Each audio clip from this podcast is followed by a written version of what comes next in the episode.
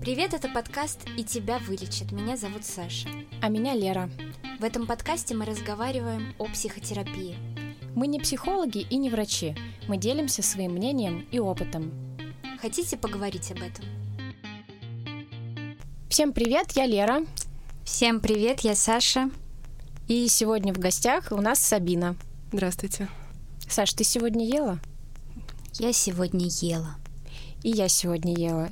И еда будет темой нашего сегодняшнего выпуска. Мы поговорим об отношениях с телом и с едой. И Сабина нам в этом поможет. Сабина, расскажи, пожалуйста, немножко о себе. А, Еще раз здравствуйте, меня зовут Сабина, я бренд-менеджер в косметической компании и э, увлекаюсь тем, что люблю готовить, люблю поесть, вот, люблю животных, у меня есть собака, вот, у меня даже есть проект, который посвящен, в общем-то, части моей собаки и моей любви к еде. Это карта всех заведений в Москве, куда можно сходить со своей собакой, поесть, выпить, все такое. Вот. Сегодня расскажу вам про свою историю расстройства пищевого поведения и, надеюсь, буду полезна. Сабин, расскажи, пожалуйста, а какие у тебя сейчас отношения со своим телом, с едой, и менялись ли они с течением времени вообще? Сейчас я, наверное, нахожусь где-то на середине пути, но еще полгода назад я, конечно, находилась в таком круговороте из одних и тех же повторяющихся в моей жизни событий. Это попытки похудеть, какие-то по поиски каких-то интересных э, вариантов диет, которых за жизнь, наверное, было перепробовано там 100-500 миллионов, абсолютно разных. Общим словом можно назвать это диетами, но пусть это там в какие-то моменты называлось красивыми словами, там новая система питания или там новая идеология питания, да, абсолютно разные были позиции, вот, но тем не менее, в общем и целом, назовем это одним словом диета. Угу. Вот. А если начать сначала и рассказать о том вообще, как завязывалась история с пищевым поведением, возможно, в этом многие узнают себя и свою историю. Может быть, нет, не знаю, может быть, не думаю, что моя история уникальна. Конечно, это, ну, я уверена, что у многих так. Э, система питания закладывается у нас с детства, с того момента, когда э, мы рождаемся, мы попадаем в семью. Первая наша коммуникация это наша мама, наша семья, наши близкие. И семейные привычки пищевые в том, как питается семья, это такое основополагающее. Ну, я, наверное, забегаю вперед, начнем между отношений там между мамой и ребенком, да, то есть когда э, молодая мама, она часто очень не знает, как э, показывать свою любовь к ребенку.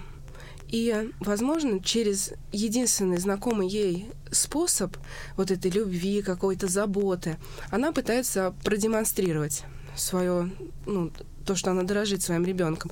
И часто такие молодые мамы, они вот любят хорошо покормить mm-hmm. своего ребенка и через еду показать ему, что они любят его, потому что никаких других способов они не знают. Из-за там того, что их родители не знали других способов. Да, много этого может быть причин. В принципе, они молоды, заняты там, и учатся. Вот у меня примерно такая ситуация сложилась, что моя мама не знала никаких других способов показать мне свою любовь, кроме того, что там меня накормить как следует. Моя бабушка, которая по большей части там первые шесть лет моей жизни меня растила, тоже не знала других способов. И она э, таким образом, ну и все вот меня дружно там с детства кормили. И такая была система питания, то, что вот ешь. Вот моя бабушка хорошо очень это помню, она мне всегда говорила одну и ту же фразу. И мама сейчас даже это говорит, когда я это слышу, я просто в панику впадаю. Типа там, надо поесть.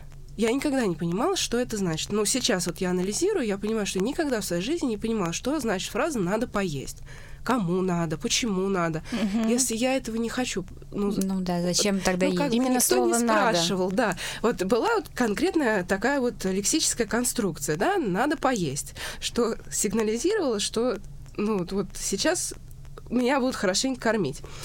Вот, закончилось все это, конечно же, тем, что лет, наверное, в 12 меня раскормили до такого состояния, что это как- как-то в один момент произошло. Видимо, может быть, как-то было связано также с какими-то гормональными изменениями, не знаю точно. Но в один момент я вернулась после летних каникул от бабушки к маме и выяснилось, что я вешу чуть ли там не на 15 килограмм больше, чем до отъезда. А мама ну, очень бедно жили, и так, маленькая такая оговорочка, и мама уже заранее мне на 1 сентября там приготовила кучу красивых вещей, купила там согласно моим предыдущим размерам. И вот я, значит, приезжаю, и я ни, ни в чем, я до сих пор помню этот ужас, когда мама меня видит, и она говорит, ты же не влезешь ни в какие вещи. И она начинает на меня примерять всякие разные эти вещи. Они даже примерно не застегиваются. И вот ужас этого момента. Моя мама была очень-очень сильно разозлена этим. Ну, во-первых, то, что потрачены деньги, которые уже не вернуть, там как- какая-то раньше сложная была система с возвратом каких-то покупок.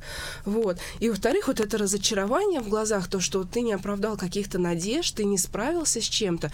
Вот она, и она мне так, так вот говорила, что ты же знала, что тебе нельзя вот кушать много, почему ты ела? Ну и невозможно было вообще описать всю палитру чувств, которые я чувствую. Это очень хорошо, конечно, от- а, отложилось в памяти. Я думаю, что это одним из главных триггеров было, после чего моя мама купила какую-то книжку, Уж, конечно, система воспитания вообще наших родителей это что-то с чем-то. Мама купила какую-то книжку, что-то типа там диета Дюкана. По-моему, она называлась так. Допустим, была система питания, основана на исключ- полном исключении углеводов из пищи. И О, господи, 12 лет. Да. ну, тут, да, мне 13, наверное, исполнилось летом, вот как раз перед 1 сентября. Вот. И я действительно очень сильно похудела. М- Моя еда примерно составляла... Мама, правда, не видела, что я ем в школе, а в школе я от- отжимала Отрывалась. бутерброды с сыром у всех моих одноклассников, Ага. но это никак не повлияло на то, что я резко начала худеть. Очень резко похудела я, и мне даже одноклассники стали говорить, что ой, ты похудела. Хотя я всегда была самой отсталой в группе, самой последней на лыжных каких-то гонках, на каких-то соревнованиях. Вот прям вот были аутсайдеры, это я и моя подружка, потому что она очень сильно меня любила, и она очень не хотела, чтобы я вот чувствовала вот эту какую-то свою ущербность. Да, она меня поддерживала, всегда со мной волоклась, значит, с этими лыжами в самом конце. Вот. Ну, и вот, но все равно вот эта связь, очень важно понимать, что вот эта связь, она сохранилась. Толстая, значит, нелюбимая, толстая, значит, не не радует маму, мама расстроена, мама рассердилась. Вот, вот эта фиксация произошла абсолютно точно, я уверена, именно вот в тот момент. И я очень хорошо помню, как я старалась маме показать, что я могу эту ситуацию исправить. И у нас где-то в закромах нашла кассету э, Клаудия Шифер. Раньше у нее были подборки э, ги- гимнастики или что-то там. Я постоянно занималась. И вот мне было очень важно, чтобы мама была дома, когда я занимаюсь, чтобы показать, что я же стараюсь, Да. посмотри, я это исправлю. Вот. Ну, вообще странное противоречие такое получается, что они пытались сначала закармливать, а потом вдруг резко переменили тактику. То есть я сама попала в ту ловушку, которую они для меня устроили. Да, да. Возможно, в то время я еще не совсем могла управлять своей жизнью. В общем, естественно, вот похудев немножко, вернувшись через год опять к бабушке на лето, я поняла, что либо я э, снова повторю свой опыт и снова поправлюсь, либо можно удариться в другую крайность и вообще не есть. И я попробовала, что будет, если вообще не есть. Вот моя бабушка ставила на стол э, котлеты, картошку, капусту, все, что ставят бабушки на стол. И я это все обратно э, клала, значит, в э, ка- кастрюлю там. Ну, она, конечно, замечала, ругалась, но же не может меня пихнуть. Все, что я ела, это вот помидоры и огурец, который нарезал.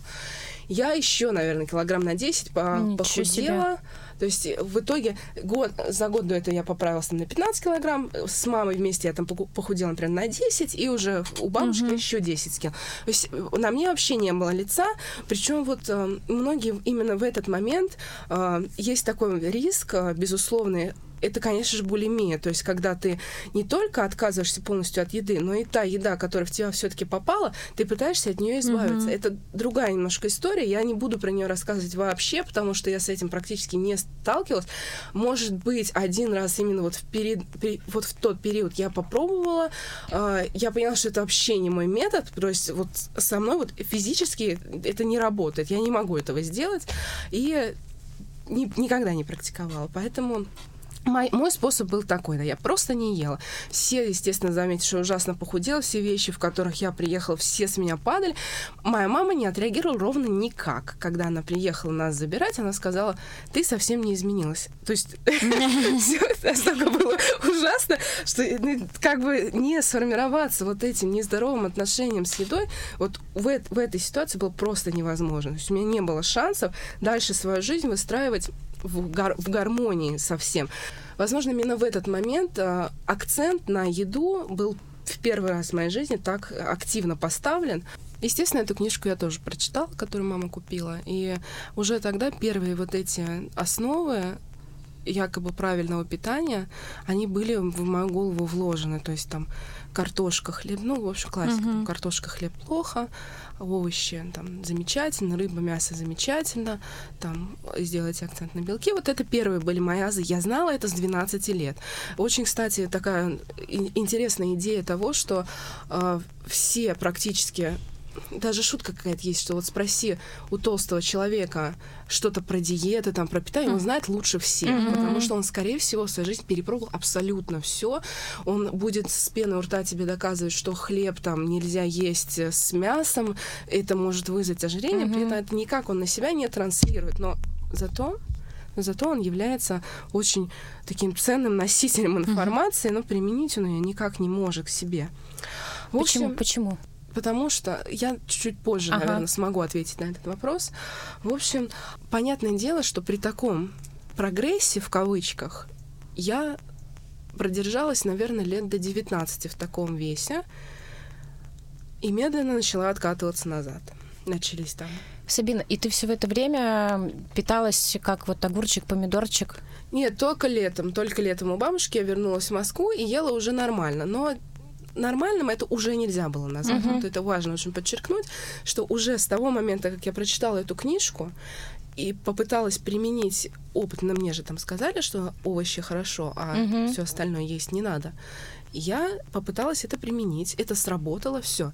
Дальше уже имея вот этот опыт, я дальше уже нормально питаться никак не могла. Я уже знала, что йогурт с сахаром это плохо, йогурт надо есть просто, пустой. Uh-huh. А когда мама туда добавит ложку варенья, это значит, мама в хорошем настроении. Вот, вот, uh-huh. вот эти связи очень важно вот понимать. Годам к 22 вес достиг максимума. То есть, чтобы понимать, это было примерно ну, около 100 килограмм, то есть там 95 килограмм.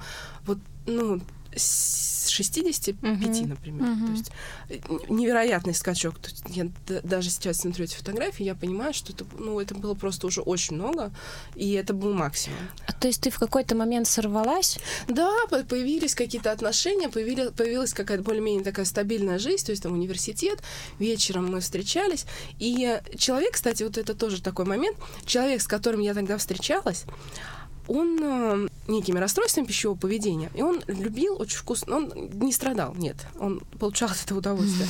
И когда мы вместе были, мы очень много ели, то есть это было прямо такая системообразующее наше отношение, что мы много ели, любили очень mm-hmm. поесть. Д Дошло вот до какой-то критической отметки, что дальше? Естественно, когда вот был просто критический максимум. Я понимала, что я больше так не могу.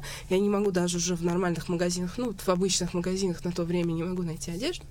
Я решила, что все, хватит, пора худеть. Получилось скинуть, наверное, килограмм 25 за какое-то сумасшедшее время. Я даже не помню, что стало мотивацией на тот uh-huh. Кто-то, по-моему, из моих малознакомых людей сказал, что ну, ну, слишком много ты э, стала весить, слишком плохо стала выглядеть. Меня это очень обидело, и я резко начала худеть. Это было, ну, это максимально нездоровое, что вот только можно было с собой сделать. То есть я на протяжении всей жизни находилась вот в этом эффекте йо-йо. То есть ты худеешь, mm-hmm. ты поправляешься, ты худеешь, ты э, расстраиваешься от того, что ты недостаточно похудел, или там ты поправился, расстроился от того, что ты плохо выглядишь, и надо, значит, опять садиться на диету. А так как предыдущая диета тебе кажется недостаточно хорошей, ты ищешь еще что-то более новое, более современное. Вот, таким образом, и я вот пришла в это состояние, причем на тот момент я сейчас уже понимаю, что и глядя на фотографии, я понимаю, что это был вообще не мой даже вес. То есть это было настолько ниже, что меня там ну, практически не узнать, и я даже сама себя не узнаю на этих фотографиях, я даже не помню, что вот это был за человек. То есть uh-huh. настолько я э, сильно вот эм, как-то уменьшилась и резко. И опять же попала вот в эту зависимость от того, что... Ну и новые издания, естественно, прибавились. А, я добавила спорт. А, очень много было спортивных нагрузок, вплоть до вот это состояние, когда уже все в тебе болит, и ты даже удовольствие начинаешь получать. И тут тоже надо понимать, что во всем этом процессе, кажущемся нездоровым, есть огромное количество удовольствия. Когда ты начинаешь худеть, не знаю, какая система срабатывает, но ты начинаешь просто невероятно кайфовать. Ты начинаешь кайфовать от того, что тебе хочется есть. Я думаю, что вот анорексики, они, может быть, не всегда в этом признаются, но я абсолютно точно помню это состояние, когда ты засыпаешь. А, я голодала, могла три дня не есть. Вот это было основное, почему я не Почему я так быстро похудела, что я три дня могла спокойно отказываться от пищи. Я... А как ты себя чувствовала? Отлично. То есть я засыпала, я прям от этой боли в голове, в желудке, вообще в, от этого состояния это почти эйфория. То есть это практически как полунаркоманское, ну, как, как полуэйфорическое состояние. Изменение сознания. Да, да, полное изменение сознания. Тебе кажется, что просто супер.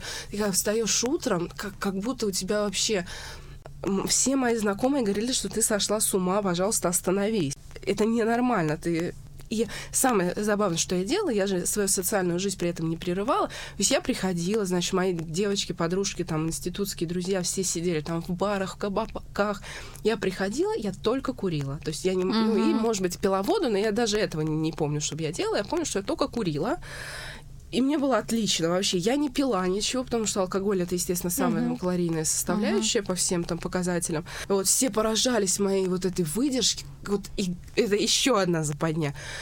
В обществе так принято, что если ты худеешь, Тебя, худой. Тебя да, естественно, да. Ты еще и получаешь за это поощрение. Ну, за голодание, конечно, не получала поощрение, потому что уже было на грани.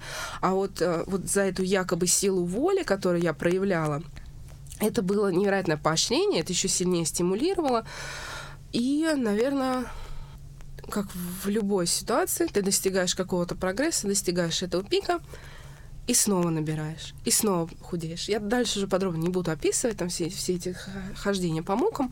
В итоге опять я пришла примерно, там, наверное, год назад к тому, что... Нет, наверное, полгода назад. Да, полгода назад к тому, что опять я вообще с бешеной скоростью приближаюсь, потому что я снова стала вот этим компанейским едоком, у меня снова такие э, давние, очень приятные, очень милые отношения, в которых э, нет никак, какой-то прямо необходимости такой острой, невероятно выглядеть там э, с ног сшибательно, быть да, э, супер худой, но опять же это все установки, которые навязаны, навязаны обществом. Худой значит э, здоровый, худой uh-huh. значит красивый, худой uh-huh. значит классный. Толстый это вот нелюбимый, неуспешный, неудачный. И очень многие люди находят даже некоторую выгоду в этом. И я, наверное, в том числе. То есть, ну, почему не хочешь там сменить работу, почему не хочешь э, какие-то обновить какие-то вещи, куда съездить на море. Вот это, наверное, одно из таких моментов, который у меня до сих пор присутствует, его очень сложно избавиться от него. Поеду, когда похудею. Или там куплю новое платье, когда похудею. И, ну, куда я пойду на собеседование? Я ужасно выгляжу, меня точно абсолютно не возьмут. И потом. Это становится отговоркой. Это очень выгодно. Угу. Во многом это, ну, делает такой жизнь очень стабильной, избавляет от стрессов. Да, жир на самом деле очень, в, в очень многом это не только наш враг, это, это вообще наш, не наш враг, это наш защитник, он защищает нас от всех, в том числе от э, агрессии, негатива, плохих эмоций, но и также, конечно, там есть физиологические некоторые моменты. Я не врач, поэтому этого я точно не буду касаться сегодня.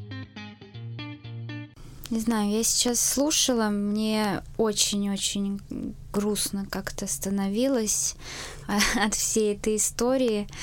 Ну и как-то я вспоминала тоже и свое детство, и понимаю, насколько вообще, в принципе, в обществе, в любой семье еда — это такой один из основообразующих элементов, и как это вообще сильно на нас влияет. но переходя взрослой жизни, когда ты поняла, что твое вот это состояние юё, как ты это назвала, это не совсем нормально, что это проблема, которую надо решать. Наверное, когда я поняла, что диеты, они, в принципе, больше не работают. И я уже перепробовала все, уже была там и на таком курсе, и на таком курсе, уже и платный, и бесплатный. Я все способы, в принципе, мотивации, которые вот известны, да, очень многие говорят, мне не хватает мотивации. Вот я попробовала все, заплатить деньги, поучаствовать в марафоне, все что угодно. То есть за мою жизнь, в принципе, было все. Это никак мне не помогло. И в какой-то момент я подумала так, может быть, дело-то не, в общем-то, не в лишнем весе, а может быть, есть какая-то причина, почему все это со мной происходит без конца. Mm-hmm. Вот, может быть, есть э, ну, можешь попробовать докопаться до этой причины. И тогда, я не помню, при каких обстоятельствах вот э, идея интуитивного питания вообще пришла в мою жизнь. Но я стала немножко больше изучать этой темы. Действительно, мне вот эта система интуитивного питания начала помогать. Но помогать не в смысле там похудеть там за три дня на три килограмма, нет, а немножко начать разбираться в себе, в истоках проблемы. И очень важную такую мысль я вывела, что нет никакого смысла лечить следствие проблемы, если причина ее, она вообще неизвестна. Сабин, Почему это а, происходит? Я тебя перебью, расскажи немножко про интуитивное угу. питание, потому что мы все, все слышим это как со словом осознанность. Не совсем понятно, что это значит. Наверное, интуитивное питание все-таки это целая концепция, целая идея. И так э, коротко ее, если описать, то э, в первую очередь это попытка избавиться от, своих, от своего прежнего негативного опыта диет и приход к я, я ем то, что я хочу. Это, наверное, основной лозунг этого движения, не знаю, идеи этой. То, что нужно есть то, что ты хочешь, и настолько прислушиваться к себе, к своим желаниям, что организм, он сам тебе подскажет, каким образом ему нужно питаться, что конкретно ему нужно, какие продукты, какие вещества. И неважно, какой опыт у тебя был прежде, а, считал ли ты это полезным, вредным, неважно только то, что ты хочешь. Вот, пожалуй, интуитивное питание это попытка восстановить связь твоего сознания с твоим телом, которая была разорвана вследствие вот примерно таких детских или не детских uh-huh. травм. То есть кто ты, как ты ощущаешь свое тело. Uh-huh. Эту связь очень важно вернуть. И это, пожалуй, первая была ступень в осознанном питании это как раз-таки избавление от прежних стереотипов. Первый шаг — это позволить себе все. Это было страшно? Ну, это было неприятно, да, и, потому что чувствовала, что это может выйти из-под контроля. Это страх очень многих людей, потерять контроль над ситуацией. Ты вроде его и так уже потерял, но куда uh-huh, уж дальше? Uh-huh. Ты вроде и так не контролируешь. И вот это бесконечное нахождение в этом ужасе. Утром ты едешь на работу, например, и думаешь, так, я сегодня буду очень хорошо кушать все, но э, перед работой заходишь в магазин, когда ты видишь на полках какую-то еду, ты забываешь то, что ты себе говорил пять минут назад, покупаешь там себе булочки, э, йогурты, все, все, в общем, напихал в тележку, оплатил, идешь на работу, думаешь, ну как же так, я же только что себе сказал, что не надо это все покупать. Ну ладно, я буду это есть, но это вот вся моя еда на сегодняшний день. Потом ты почему-то это съедаешь первый же прием пищи, думаешь, ну как же так? И вот надо отследить вот этот момент, когда идет негативное, позитивное. Ты поел, тебе хорошо, тебе здорово, но буквально через секунду начинает состояние приходить отвращение полного к себе, что ты слабак, слабовольный, uh-huh, uh-huh. ты ни на что не способен, ты просто только что сам же себе пообещал, что ты не будешь так делать, тут же это нарушил. Я не знаю, в какой момент сформировались вот эти мысли, но эти мысли могут занимать просто 90% твоего времени, 90% жизни вообще твоего, твоего мозга, твоей, твоего сознания. Просто вот эта война левого полушария, правого полушария, я не знаю, там, левой твоей стороны, правой твоей стороны, которые вот между собой воюют. Что нет, будем правильно питаться, соблюдать диету, все будет замечательно, мы похудеем. И второе, которое просто вот в момент все это перекрывает и говорит, вообще забудь об этом. Жизнь одна, наслаждайся ею, ешь что хочешь. Вот интуитивное питание, оно, наверное, пытается примирить эти две стороны, которые во многих сознаниях вот так вот борются и отнимают. Тут самое обидное, что это действительно отнимает практически все время. Есть даже такое определение орторексия когда люди, они настолько, настолько сильная фокусировка на питании, настолько уже практически измененное сознание эм, едой. То есть mm-hmm. ты настолько повернут на этом, да, вот э, все эти красивые инстаграмы с э, правильными, правильным питанием, там, с, салат с кино, зеленый, там, с гранатовыми семечками и так далее. Вот, э, да, ведут часто люди, и мы на все это смотрим, и очень сильно фокусируемся на этом. И вот вся твоя жизнь начинает состоять из этого. Хотя вот, говорят, там, ты будешь худым, ты будешь красивым, свободным от еды. Mm-hmm. На самом деле нет. Ты такой чудовищный фокус э, приобретаешь. Плюс туда же можно отнести все там ну, известные направления в питании, такие как вегетарианство, веганство. Это очень такая многогранная тема, в которой сплетаются и расстройства пищевого поведения, и орторексия, и попытка наказать себя, то есть легкий такой вот э, садизм по отношению к себе, то есть чего-то себя лишить. Вот эта идея лишения, uh-huh. она, ну, может быть, конечно, меня осудят за такой подход, но я абсолютно уверена, что в этом есть доля правды. И это такая уже крайняя степень, возможно, вот у меня так было, кстати, в одном из таких попыток похудеть, это было веганство. Причем настолько жесткое, что там за месяц похудел килограмм на 10. Тоже, наверное, было лет 22, может быть. Вот. Мгновенное похудение. Просто я питалась, потому что только я ничего не знала об этом. Это было очень давно, еще не было такого большого количества литературы. Я питалась только... Вот брала белый хлеб, намазывала его малиновым джемом и сверху арахисовым маслом. Это все, что было вот в моем понимании, растительной пищи. Вот, естественно, там ни, никаких я овощей не ела, ничего. Я ела то, что вкусно, но то, что растительное. В общем, я очень хорошо похудела, но только что мне это дало? Ничего абсолютно, так же точно я откатилась обратно. Ну, это было неосознанно. Не, не, несколько раз я потом еще попыталась осознанно к этому прийти. Сабина, Но, да, хочу, хочу перебить тебя все... немножко да. и вернуться к интуитивному питанию. И ты говоришь про настройку взаимоотношений с телом и ощущение того, что просит тело. Вот как эта настройка происходит? Что нужно сделать? Какой-то инструментарий, это же не само по себе приходит. Нужна какая-то работа. Что это? Ну, если не брать работу с психотерапевтом, что, естественно, является основополагающим в работе с расстройством пищевого поведения. Если попытаться решить проблему своими силами, то я бы в первую очередь рекомендовала пройти все упражнения, которые представлены в книге Бронниковой «Интуитивное питание. Как перестать mm-hmm. беспокоиться и начать жить» а, там, беспокоиться о еде и начать жить. Вот. А, там очень интересный комплекс упражнений представлен. И первый из них, я не буду их всех перечислять, это действительно авторство, это ученого, это, этой женщины, я могу перечислить то, что мне очень угу, понравилось, да, и да, то, давай. что мной очень любимо. Первое это, естественно, дневник питания, от этого никуда не, не уйти, но так как сейчас у нас все-таки есть возможность вести все онлайн, мне очень понравилась эта идея вести эмоциональный дневник питания и писать а, вместе с фотографией писать, что это можно завести для этого отдельный Инстаграм, альбом ВКонтакте, у меня альбом ВКонтакте, и прям вот ты пишешь кратенько, это не отнимает много времени, ты кратенько пишешь, что ты чувствуешь в тот момент, когда ты употребляешь эту пищу. Я начала это, но тут тоже надо понимать, ну, я, например, вот начала вести дневник питания, когда сидела в парке, я купила себе такую упаковку сочников, и я, вот прям их все три ела, и вот про каждый я могла какую-то свою эмоцию описать, что вот сегодня, да, моя начальница дала мне задание, которое абсолютно не относилось к моей работе, но я вот все-таки его взяла, и вот все, все вот эти ощущения свои я пыталась описать. Вот, это мне настолько понравилось, это настолько меня увлекло, что я буквально теперь каждый прием пищи, все надо мной, естественно, подшучивают, но тем не менее каждый свой прием пищи я фотографирую, выкладываю и записываю. Ничего страшного, если я пропустила это, но стараюсь это делать, это прикольно, это приятно.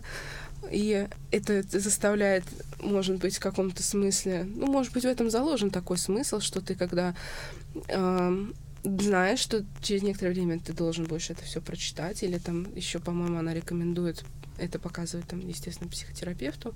Ну, даже пусть это будет твоя подруга, которой ты должна будешь показать и отчитаться, и в этом есть что-то тоже такое.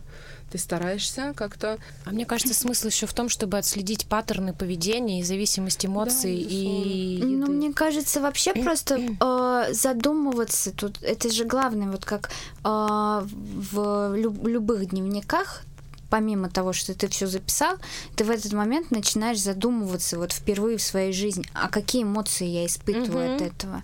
Да. Вот это, наверное, важно, потому что вот ты сейчас говоришь, я просто понимаю, что для меня, например, 90% еды это просто горючее, я вообще вот, не задумываюсь для меня об тоже. этом. А как бы подумать, почему я выбрала именно это или, или а не другое, наверное, ну, это важный навык. Бронникова очень хорошо в книжке пишет о том, о взаимосвязи эмоций угу. и переедании, о том, как мы заедаем эмоции, как мы с тревогой таким образом справляемся. Ну и в принципе у нее есть отдельная глава, где она рассказывает, что большинство компульсивных едоков, большинство людей, страдающих ожирением, это люди, которые вообще не способны не то что слышать свои эмоции, это может быть, это может быть очень много причин там, психологические травмы, э, серьезные эмоциональные травмы, когда произошел этот разрыв с телом. Вот. А, но также она рассказывает о том, что, в принципе, у всех вот эта эмоциональная связь, она нарушена, и мы даже сами не можем описать, что же мы все-таки чувствуем. И этот дневник отчасти, он помогает не только про еду, а в принципе, что ты чувствуешь, mm-hmm. как называется эта эмоция. И ведь нет хороших или плохих эмоций. В принципе, все эмоции это ну, наш организм, наше сознание, оно подготовлено природой к любым абсолютно uh-huh, эмоциям, uh-huh. к любым переживаниям, к любому стрессу. Механизмы, они огромные, но потеряв вот основу, наверное, какую-то, потеряв вот эту нить, связь э, эмоций и своего ощущения этой эмоции, мы вот основную ошибку, может быть, совершаем, и этот дневник очень помогает восстановить ее. Это первое, что мне понравилось. Mm-hmm. Второе, э, безусловно, прислушивание к внутренним и первым делом мне, конечно, понравилось то, что наконец-то можно есть все. Это понятно.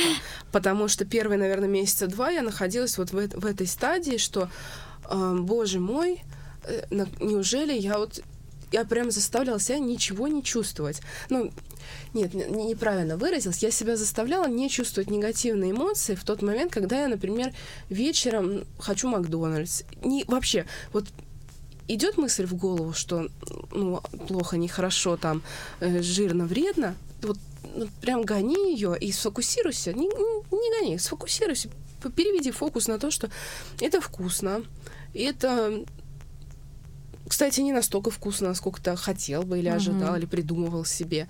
В принципе, можно даже было, наверное, не есть. И вот кстати, ну, я не знаю, сложно, вот сложно работать без психотерапевта, точнее, можно работать с собой, но объясни, объяснить это невозможно. Но в какой-то момент ты все-таки это понимаешь. А ты работала с психотерапевтом? Нет, я не работала с психотерапевтом, вот э, поэтому я вот так избегаю немножко этой темы. Я уверена, что угу. в разы был бы круче результат, а, проработа, прорабатывая все эти техники не только с помощью книг, там, понятное дело, статей, опыта других людей, а со специалистом uh-huh. было бы супер круто. Я находила несколько людей, которые могли бы мне помочь, и, возможно, я в итоге приду к этому все-таки.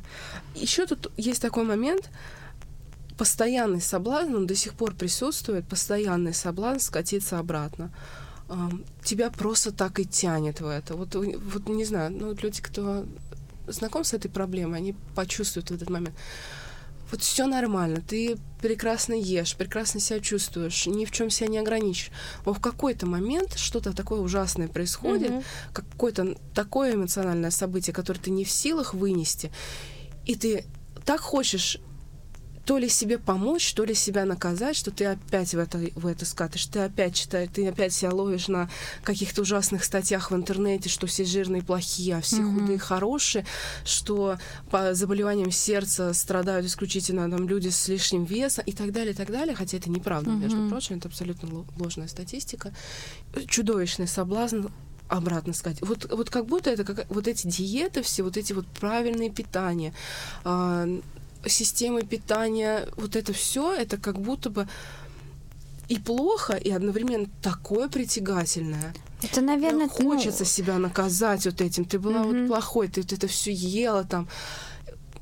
и, а теперь ты не контролируешь, есть какая-то вот эта мысль, что надо все контролировать, свое питание да. надо контролировать, и опять вот скатиться вот в эту идею, себя всего лишить. Очень сложно. А, знаешь, я разговаривала как-то со своей подругой, и она в один момент как-то очень сильно зациклилась на питании, начала э, тоже вести дневник еды, но просто записывать, что она ест, чтобы посмотреть, не съела ли она Мгм. лишнего.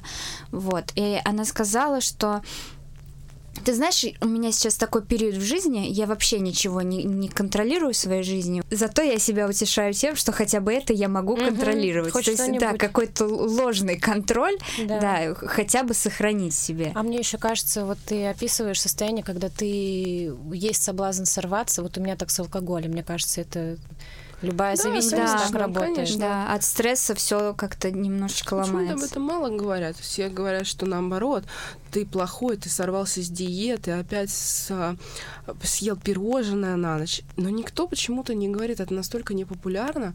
Эта идея, она настолько невыгодна. Она, кстати, и с точки зрения, естественно, бизнеса Мгм. невыгодна. Никто не, не хочет это говорить вслух. Это тоже зависимость. Вот эти диеты, это спорт. Мгм. Ну, спорт, понятно, там ну, ну вот обратно прийти к тому, в чем казалось бы, ты был некомф... тебе было некомфортно, ты с этого сорвался. Это удивительно, вообще феноменальное такое. Вот я, я в первый раз поняла. Просто я еще заметила это не только по себе. У меня есть э, девушка, за которой я тоже наблюдаю. И вот у нее как раз-таки так и произошло. Она тоже я так предполагаю, что прочитала либо книгу, либо где-то нашла статью про эту идею, стала придерживаться ей.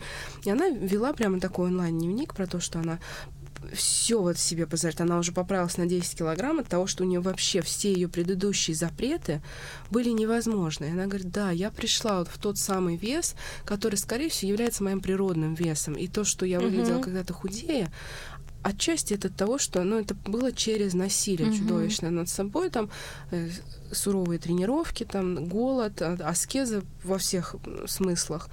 Но я все равно чувствую себя счастливой.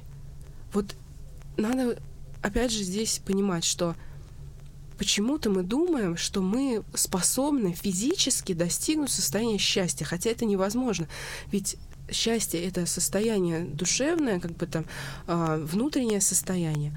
Но почему-то вот какой момент это с- выработалось такое ощущение, что надо физически быть счастливым. То есть Да, да, физически выглядеть да, счастливым. выглядеть счастли- счастливо. Вот именно через внешность свою быть счастливым.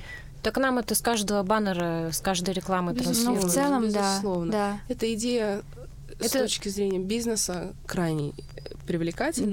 да. Не только веса это касается, и вот мы с тобой, Саша, недавно говорили про мейкап, и всю Да. эту индустрию красоты, когда ты заходишь в магазин, а там на тебя смотрит а, дива с идеальной просто Богиня кожей, да, и просто, ты думаешь, да. а что я не, не такой, был Да, бы я такой, был бы я так? счастлив. Да. Но это, конечно, все ложные представления, ложные идеи. Ну да, в этом очень-очень много маркетинга, и в этом очень много таких патриархальных представлений о том, а, как мы должны выглядеть. Вообще это очень интересно на самом деле, потому что вот все, что Сабина сейчас говорит, это так или иначе любой девушке знакомо, что Да. именно девушки, ну как бы у парней тоже есть такая тема, но она не, не такая болезненная. Для огромного количества девушек э, тема еды, она так или иначе как-то немного болезненно отзывается. А у тебя у тебя есть такой опыт, нет? Опыт чего? Вот болезненного отзывания еды и болезненного отношения со О, своим у меня, телом. знаешь, как было? У меня, у меня мама прочитала статью про анорексию, когда мне было лет 14-15. Надо сказать, что мама у меня достаточно такая крупная женщина, и она всегда была в теле. Мгм. Вот. А сейчас меня не, не видят слушатели, вот, но надо сказать, что да, я, я худой человек, вот, и ей почему-то казалось, что раз я такая худая, по-любому у меня анорексия, поэтому меня начали насильно кормить, и она следила за тем, чтобы я ела все, ну, как бы то, что меня как заставляли доедать, Мгм. эта история вообще с самого детства у меня тянется, что если тебе что-то положили, ты просто обязан это доесть. Это вот прям правило железное. А в 15 лет еще как бы она садилась и каждый мой прием пищи она смотрела, как я ем. И это был вообще такой сюр для меня. Не знаю, наверное, это было просто в противовес, что я очень редко, когда доедаю что-то, если я себя чувствую сытым. И э, даже когда я к родителям приезжаю, она мне опять, ну, мать моя говорит, почему ты опять не доела? И я говорю, мам, ты знаешь, я уже взрослая, и я могу сколько угодно не доедать. Вот. И, ну, это вообще очень странная история. Ну, типа, с чего вообще ребенок твой должен доесть все до конца, да. если он сытый? Никто не учитывает, что есть еще некая конституция, с которой мы рождаемся. Mm-hmm. И вот тоже я очень много читала такого, что начиная от известных фразеологизмов, типа там в концлагере не было э, жирных, mm-hmm. или там, где наоборот, поощ... поощряющий там Ладно, не, не буду. У меня, да, да, да, у меня мама говорила, где толстый сохнет, сохнет худой там, да, сдохнет. Да, тут всевозможные вот эти идеи, да, никто не учитывает вот эту конституцию, которая есть у каждого человека, и генетические предрасположенности. Многие говорят о том, что это все глупости, там никто, там ни, никакая ни кость не широкая, просто вы ленивый, угу. там любите пожрать, любите там заедать свои проблемы, и вы там просто не способны, у вас нет силы воли, вы не способны контролировать себя и так далее. На самом деле это не так. И у многих конституционно так по их природе, вот у каждого, не у многих, а у каждого есть свой вес. Uh-huh. Он у каждого человека разный. И в разные периоды жизни мы можем весить чуть-чуть uh-huh. больше, чуть-чуть меньше, если у нас нет расстройства пищевого поведения. Если оно есть, то там, в разные может уже крайности уходить. Тем не менее, э, вполне может быть, что там, ну, твоя мама, например, вот она ничем не болеет. Да. Она не, не ест там каким-то безу, безумном mm-hmm. количестве. И, или даже если она там много ест, это значит, это ее порция. Скорее всего, это так природа, да, природный да. механизм, таким образом ее задумали. То, что у тебя иная абсолютно конституция генетически так сложилось, что другое телосложение. Угу. В принципе, ты абсолютно другой человек. И ты имеешь право, и порция твоя меньше. И телосложение у тебя другое. И по все, все, всеобщим там международным характеристикам у тебя может быть там давным-давно анорексия, там, если какой-нибудь индекс масс, угу. массы тела взять, у тебя может быть там анорексия, а у меня вообще там ожирение там какой-нибудь четвертой степени. Но в этой общей массе не учитывается такое количество индивидуальных да. факторов, что, к сожалению, в этом смысле, конечно, меня часто спрашивают, почему ты там не хочешь сходить там к диетологу. Ну, во-первых, потому что я не совсем верю в то, что сейчас э, массово применяются в России международные системы. Я не, не почувствовала пока, что у нас действительно уже квалифицированные, мне, то, что мне смогут квалифицированную помощь оказать, вот так. Я не, не верю пока в это. Может быть, в ближайшем будущем эта ситуация изменится, мы придем. Ну, сложно, да, говорить, потому что, опять же, диетолог, вот, э, не знаю, овеяна всем подряд вот эта профессия, mm-hmm. и очень много женщин э, выступают в утренних телепрограммах, рассказывая про то, что, э, не знаю, как сделать супер-пупер смузи из яблока, которым вы наедитесь на неделю, и вот это вот все. А, да, наверное, сложно понять, наверное, вообще, насколько Функция... профессионален этот человек. Да. А я функцию диетолога не очень понимаю, если честно. Мне кажется, что это не к диетологу надо, а к психотерапевту, который поможет понять, почему эмоции происходят именно Конечно, такие. Да, откуда такая связь, да, разобрать, раскопать не, старые не, проблемы я в формате прохождения диспансеризации была у диетолога. Она, увидев мой вес, который был с моих слов, кстати сказать, записан, меня не взвешивали, она говорит, ну, естественно, у вас, конечно, да, всем нам очевидно, что у вас лишний вес. Вот. Что будем делать? Ну, давайте... У нее есть там, определенные системы, по которым она действует, она достала какую-то книжечку, сказала, ну, вам подойдет диета там номер три какая-то. Есть они газ, гастродиета. Там, да, да, да. Там а стол номер один, стол да, номер вот два, да, да, да. В общем, она мне сказала, стол номер три. Я тогда была немножко напугана, в таком немножко ипохондрическом состоянии находилась. А, и я думаю, ну да, да, она права. Она мне тоже, естественно, меня запугала тем, что это и, и сердце, и суставы, еще молодая. Вам это все не надо. Надо похудеть. Ну, хорошо. Я, значит, взяла эту распечатку. Ну, как бы меня даже не удивило то, что в ней было там вареная курица и предположим, там свежие овощи. То есть она мне абсолютно ничего нового не сказала. Uh-huh. Я без тебя знала, что, что э, правильно есть. А, и там меня только удивило, что там было написано исключить орехи, потому что они жирные. В общем и целом на меня это такое дремучее впечатление произвело. То есть даже те книги, которые я читала еще будучи э, подростком ребенком, даже они уже тогда говорили, угу. что это миф о том, что нельзя есть орехи, потому что жир, содержащийся в орехах, это не то же самое, что жир, содержащийся там в мясе, в сливочном масле и так далее. Это тот жир, который довольно-таки хорошо усваивает человек организм. Ну, в общем, совсем все плохо там, мне показалось. Да, вот эти вот э, стол номер один, стол номер два, там их, по-моему, пять или шесть штук всего.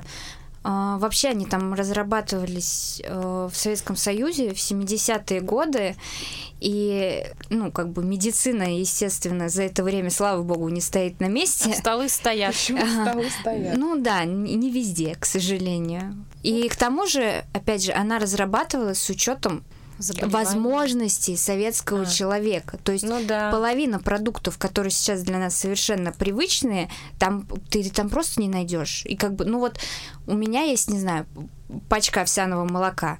В какой из столов мне, мне ее пихнуть? Ну, Четвертый, Саша. Это очень странно действовать действительно по этим правилам. Да, 40 лет прошло, да, не 40, 50. Да, 50 лет прошло. Кроме того, опять же, там работа идет над питанием. Да? Мне, мне не надо рассказывать, по сути, что мне есть. Я, я лучше любого знаю, угу. что мне есть.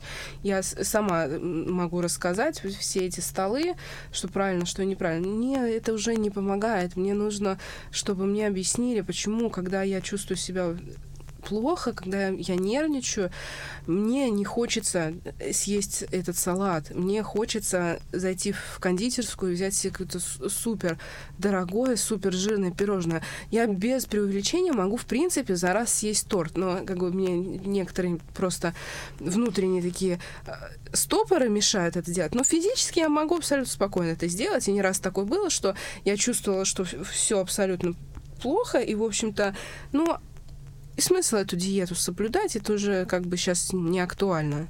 Это к моментам тоже можно отнести, что а, нету вот этой эмоциональной связи, ты абсолютно не чувствуешь ни голода, ни сытости. Mm-hmm. Точнее, у тебя есть вот этот вечно присутствующий такой ноющий голод, потому что сытости-то нет никогда.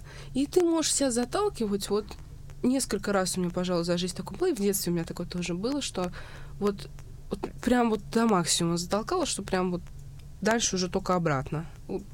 Абсолютно серьезно. Я даже не знаю, у кого-то такое было, кто наедался я, до такого я состояния. много таких э, историй слышала. Ну да, это именно у... Я вообще ну, не могу остановиться. Я не чувствую, что я, э, что я сыта. Я, в общем-то, и не была голодна, когда садилась это есть, но, но это, э, наверное, самые крайние такие вот степени. И, возможно, здесь поможет техника как раз-таки отслеживания, там, общения с собой, там, ну, разговор с собой, там, попытка отследить это, там, стоп, там, давай посмотрим, что ты сейчас делаешь, зачем тебе это нужно, почему ты так поступаешь, ты сейчас расстроена, ты сейчас хочешь себя наказать, поощрить, ну, что ты делаешь? Зачем тебе это? Решает это твою проблему, настоящую, ту проблему, из-за которой ты так сильно расстроена? Такие техники тоже можно Может быть, да. Опять же, в этот момент, что будет, если себе позволить? Ну, как мы э, разговаривали уже про зависимости, и, наверное, когда очень-очень сильное желание сделать что-то запретное, скажем так, ты себе говоришь, ладно, сделай. И это, знаешь, как вот, не знаю, мамкина, делай, что хочешь и тебе уже ничего не хочется. Ну, я вообще хотела рассказать про то, как можно у себя увидеть а, э, ну, какие-то признаки расстройства uh-huh. пищевого поведения. Может быть, кто-то эм, до сих пор не знаю, но я настоятельно не рекомендую их как-то искать прямо у себя там, может быть, у меня это, а может, у меня то, вот в, в это не стоит впадать, но так в общих чертах можно иметь представление, что, во-первых, это, конечно же, люди, которые живут вот по этой системе йо-йо, это диета, срыв диета, расстройство диета, вот это бесконечный круг наказания, преступления, наказания, срыва, снова наказание. Естественно, это, как мы уже обсудили, это сильная фиксация, фокусировка на еде, фокус на теле. То есть э, много было исследований, когда там люди которые небольшим вроде, казалось бы, страдают лишним весом, они видят себя в зеркале, они свои габариты оценивают в 3-4 угу. раза больше. То есть они видят проблему под таким искаженным углом. Это бесконечное там рассматривание себя в зеркале. Я, например, до сих пор так. Не знаю, получится мне когда-то перебороть или нет. Я никогда не смотрю на себя в зеркало. У меня нет ростовых зеркал дома. Я все абсолютно поснимала. Даже не знаю, лет шесть, наверное, назад. У меня несколько зеркал есть на работе. Когда я их прохожу, я просто вот зрением размываю фокус, чтобы mm-hmm. просто не видеть себя. И так очень много лет. Я уже настолько привыкла жить в этом состоянии, что, в принципе, я даже не знаю, доставляет мне дискомфорт или не доставляет. А, причем тут именно важно, что именно тело. Мне э, вот в плане лица мне никаких претензий нет. Я всегда рада, всегда рада фотографироваться, в принципе. То есть у меня в этом нет проблем. Но целиком всю картину ведь я не способна. Это до сих пор есть. вот у меня, кстати, такая штука, что ну, я выгляжу, наверное, достаточно, ну, я не знаю, Саш, Худой, Худой, да. Ну, стройным человеком, да. Но у меня ощущение, что у меня много лишнего. И у меня есть такая штука, что когда ну, при этом нельзя сказать, назвать мои отношения с едой какими-то нездоровыми. Я, в принципе, позволяю себе есть все, что я захочу. Я и Бронникову читала, и в какой-то момент мне очень понравилось, я стала э, внимательно следить и спрашивать себя, открывая холодильник, вот я что хочу mm-hmm. сейчас? Я банан хочу на самом деле? Или я хочу там, не знаю, салат, мясо или что-то другое. у тебя столько всего в холодильнике. Вот, не всегда так было и бывает, но тем не менее я стараюсь прислушиваться к себе. Но есть такая штука, что когда э, я, например, болею или у меня пропадает аппетит, потому что у меня там таблетки новые выписали, я радуюсь, потому что это возможность схуднуть.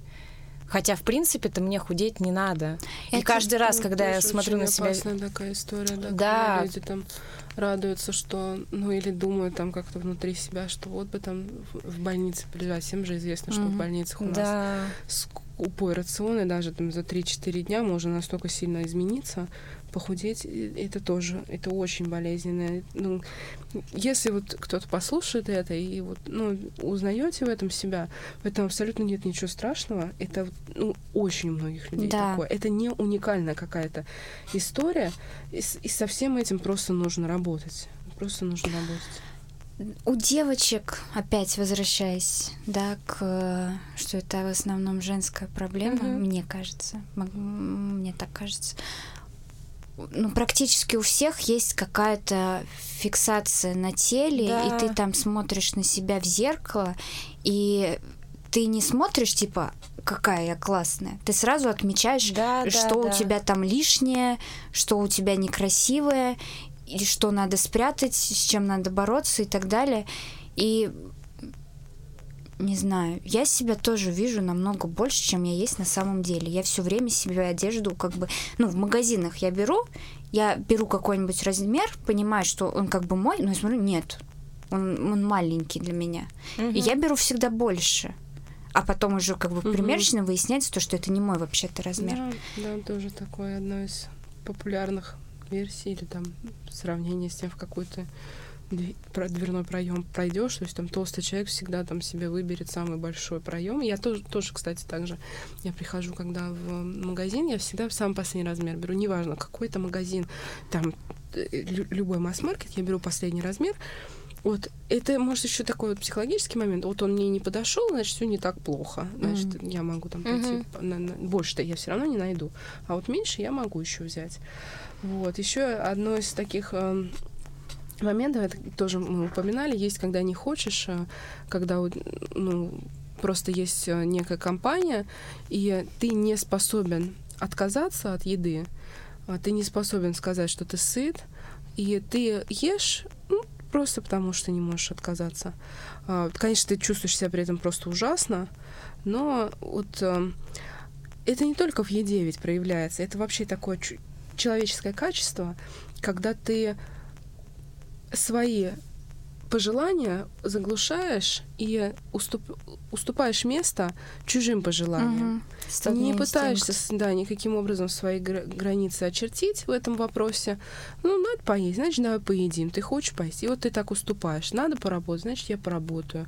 Да во всем так. Я, я, в принципе, не только в этом замечаю, что только в последнее время э, начала наконец-то выстраивать эти границы, но все равно в любом случае, наверное, какой-то конечной точкой всего этого неприятного отношения, неправильного отношения с едой, конечно же, мне кажется, является в принципе страх жизни. Здесь и те же самые отговорки, что я не найду себе работу, я слишком толстая, слишком некрасивая. Это, с одной стороны, очень выгодно и очень здорово. Тебе не нужно напрягаться, напрягать свое тело, напрягать свои мысли. Это очень удобные отговорки, и социально они такие удобные. Ну, ну что я? Куда чё, уж мне? Да, куда уж мне? Мне кажется, еще а, когда ты, ну вот одно из таких, один из таких звоночков, а, который говорит о проблеме, это когда ты не различаешь, это физический голод у тебя или это голод какой-то эмоциональный. И ты, а, ну то есть ты не можешь ты понять, не ты сыт или ты не сыт. Да, хочешь ты вообще есть или не хочешь, и закидываешься, когда на самом деле это какие-то эмоции говорят, а не физическое ощущение. Угу, угу. Не, не желудок тебе диктует, что ему надо на, поесть. Ну, мне кажется, у многих есть ну, вообще говоря о том, что проблема, что не проблема, у, у нас у всех не очень здоровые отношения с едой. И, например, ты там в обычные моменты различаешь, когда ты сыт или не, ну, или голоден, да? Но бывает такое, что тебя расстроили, тебя надо порадовать. Потому что mm-hmm. ну, тебя с детства радовали чем? Едой. Едой, конфеткой. Да. Или наоборот, случилось что-то классное надо себя похвалить. Чем тебя хвалили все детство? Едой. Но Ты ну, тоже мне... и связь такая прямая. Ну, мне кажется, Любовь на самом деле, еда. да. Мне кажется, это важна золотая середина. Да, что да. Я говорю, что это, это у всех, да. у всех. Да, есть, э, конечно, в умах очень многих, и особенно, мне кажется, девушки этому подвержены. Я не знаю, как у кого. У меня, например, на уроках труда были вот эти безум, безумно полезные консультации от нашей учительницы, которая тоже явно страдала всеми перечисленными сегодняшними проблемами в нашем разговоре. Вот. Но, тем не менее, она обязана была какую-то школьную программу рассказывать. И вот там были все абсолютно установки. После шести нельзя есть ну, прям какая-то книга была. Какой-нибудь э, наверняка был. Ну, не домострой, конечно, а что-то такое более адаптированное под школьную Энциклопедия программу. для девочек какая-нибудь. Для молодой хозяйки. Типа а? того, да. Что ты уже взрослая девочка, у тебя там половое созревание, поэтому сахар поэтому не нельзя. Да. Мальчики едят меньше, чем девочки. Нет, наоборот, девочки едят меньше, чем мальчики. А, там а, булочки там, ну, естественно, это было это очень простыми словами описано, тогда еще не было даже представления, мне кажется, жирах, белках, углеводах, ну, или какой-то примерно там давала, вот, рассказывала, что нужно, безусловно, следить за своим питанием, нужно стараться там, ну, например, кашу кушать на завтрак. Очень даже это как какие-то примеры были того, какой стол должен быть организован. То есть это даже прививалось. Конечно, потом уже с возрастом к этому при, прибавляются все те установки, которые нам в обществе диктуют. Даже не знаю, что из этого можно было бы еще перечислить, как, как, какие мы сегодня не перечислили такие привычные нам. Ну, установки. знаешь, вот э, в рекламах часто используется, что условно говоря, если рекламируется бургер, то его ест мужик. А какой-нибудь йогурт, йогурт обязательно женщина в зеленых шортах. Да, обязательно. Или там э, с салатами тоже. Да, да, да. Фотографии, где девушка Салат там такой смешной. Салата. Вот. Почему так было решено, я не знаю вообще там Думаю, это и исторически как-то сложилось так в, в, в России, да и в мире в целом. Ну, женщина... Ну, это 20 век на самом деле. Да. До этого как бы хороший аппетит считалось а еще хорошо. Мне кажется, да, еще да. мне кажется, что есть надо по расписанию. А, вот это, да, да тоже. Да, да, да. А, раздел... вот это, как же это называется, раздельное питание, когда нельзя смешивать там в, один, в один прием пищи, нельзя смешивать белки, жиры, углеводы, да, да, да. что-то одно из, или там два из этого, как он правильно Еще эти маленькие тарелочки, помнится, Маленькие порции, да. да. То, что в ладошку у тебя умещается.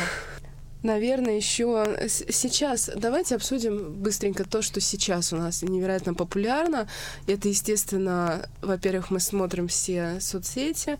Это, с одной стороны, трансляция идеальных тел, там uh-huh. вот этих кожи без пор, э, там кожа без целлюлита, без а, морщин и так далее. Без волос еще Без волос обязательно. Uh-huh. Во-первых, это на, на таком глобальном уровне чудовищном транслируется, что кажется, что никак иначе, в принципе, быть не может.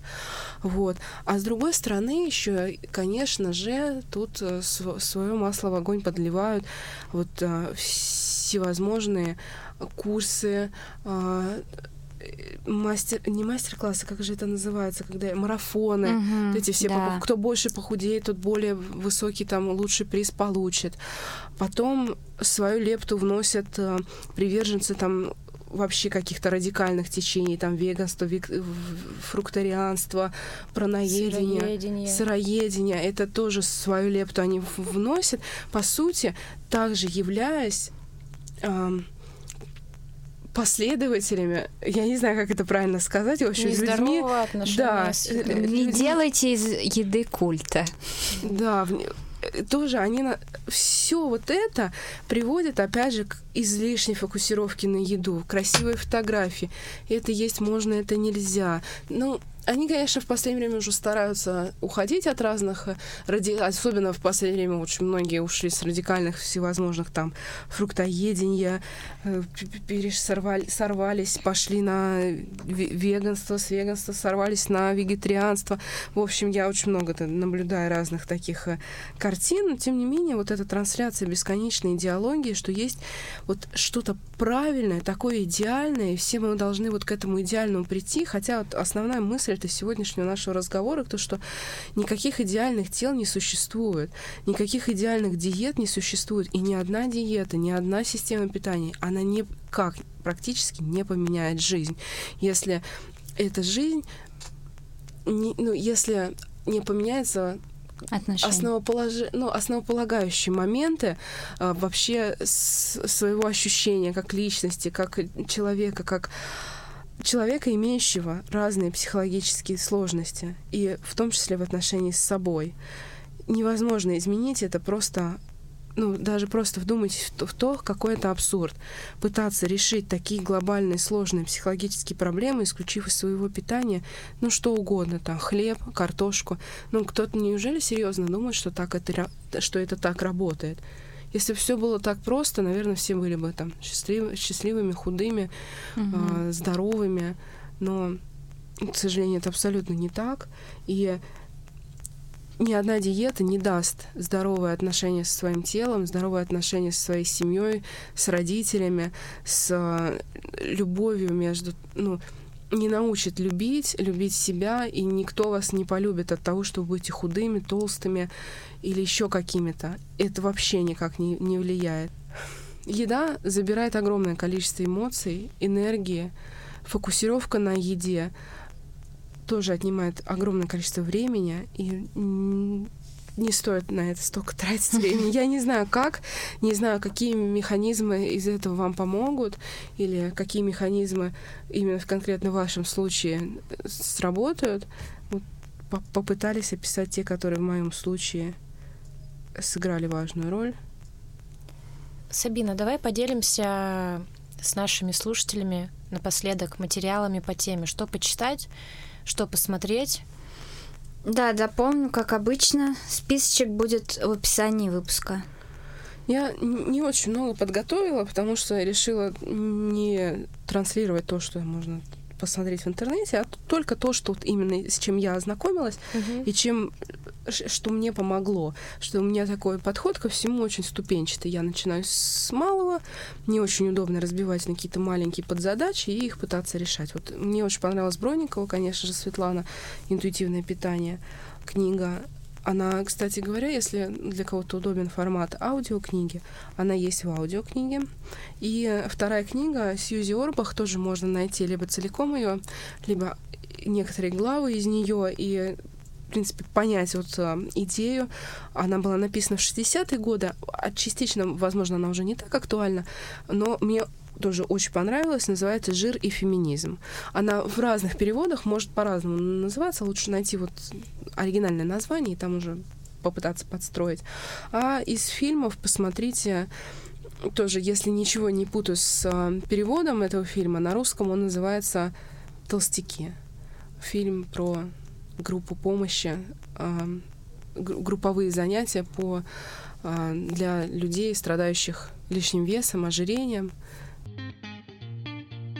Сабин, большое тебе спасибо, что пришла к нам рассказать. Да, вам спасибо. Да, спасибо Это большое. очень важный разговор, мне кажется, и он очень близок будет практически всем. Угу. И вообще я не могу не отметить э, ну, что это достаточно смело рассказать так искренне да. о, об этой проблеме. Большое-большое тебе спасибо. Спасибо, спасибо. спасибо, что позвали меня. Очень было приятно тоже пообщаться на эту тему. Что, может быть, даже получится найти каких-то единомышленников. Я пока не, не знаю никого, поэтому э, пока что, Вадим если вот будут какие-то единомышленники, мне кажется, из этого можно было даже что-то... Может быть, есть уже какие-то сообщества, группы, я пока не лезу туда, пока что, пока вот э, в одиночку борюсь сама с собой. Ну, было бы интересно еще чей-то опыт тоже узнать, как, как у кого сложилось. Может быть, я в чем-то была не права сегодня. Если я обидела там веганов или вегетарианцев, не обижайтесь на меня. Но, может быть, есть о чем задуматься, может быть, нет. Ну, в, в разные моменты жизни, находясь, мне, мне тоже казались некоторые вещи очень правильными. Мне сейчас кажутся. Дам контакты Сабины тоже в описании подкаста. Вот. Если кто-то захочет пообщаться с Сабиной на эту тему, пишите. Да, буду рада. А если хотите пообщаться с нами на какую-нибудь тему, пишите нам на почту. На этом мы будем прощаться. Всем спасибо. Всем спасибо. Спасибо большое. Пока-пока. Пока-пока.